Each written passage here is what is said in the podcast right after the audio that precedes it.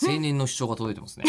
まあ、青年じゃないかもしれないですけど、ラジオネームサムチャイさんから。まあ、青年って結構ね長い期間を指しますしね青年ね、青年だ。って40手前ぐらいまで青年でしょ40になって壮年ですよね四十少年だと思いますでけすどよね。ねうんいそんな厳密に分けるのあれ。や知らんけうど、ん。その少年法は改正されますよね。ああそうですねねうんう、ん十八歳からもう参政権もあれば。うんうんうん、うんあのでその少年の中にーはい。女性も入ってるっていうのが、うん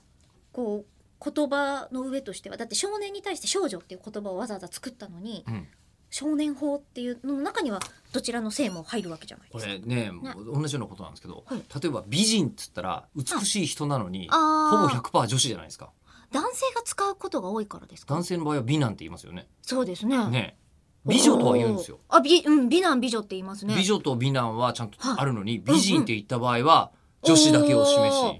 少年と言った場合だけは男子だけを示すんですよ。あ確かに役者っていうと男性も女性も入るけど、そうですね俳優っていうと男性で、そうですね。うん女優ってわざわざ言い換えますね男性は男優って言った瞬間に、もちょっうとエッチな感じします完ね全に下半身でお仕事をする方しかいなくなるっていいうやちゃんと下半身以外も使ってる人たちいると思いますよ、私は男優の中にですか？うんだって上半身も鍛えてるムキムキな人とかいるじゃないですかうん。えでも男優であることは変わりないでしょ。そうですね男優、男優、うん男優ってチャールズブロンソンとか男優ってするよ ね。あーなんかマンダムな感じしますね、まあ、しますよね。うんするするする、うんなんかちょっとこう線の細いあの感じの若々しい人のことを男優って感じ言わないですよね。言わないですね菅田将暉男優って感じしないよね。いやーしないですね言葉の上でですけどね、うん、だから、うんうんうんまあなんかそんな感じよね。うんうんえ え何のあれ話関だ係ないの。サムチャイさんの話より、はい、そっちにえなっちゃった。青年の主張からそうなっいちやでゃいもまそししてた、僕には AV 男優のシミケンさんの話をしたいっていう気持ちが今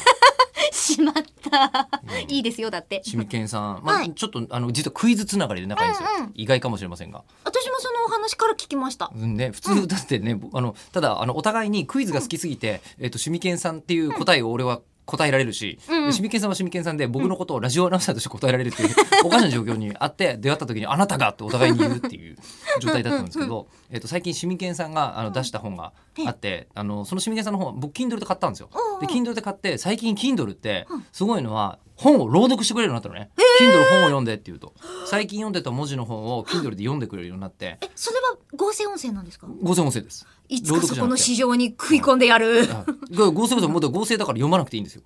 本書いてあれば全部読んでくれるんですけど。えだってそしたらねごねこっちの商売上がってるじゃないそでしすた、からはいいやどうそぞれでねそしたら僕があのあどうしようか なえっとすごいもったいないので、えー次回「シミケンと Kindle の巻」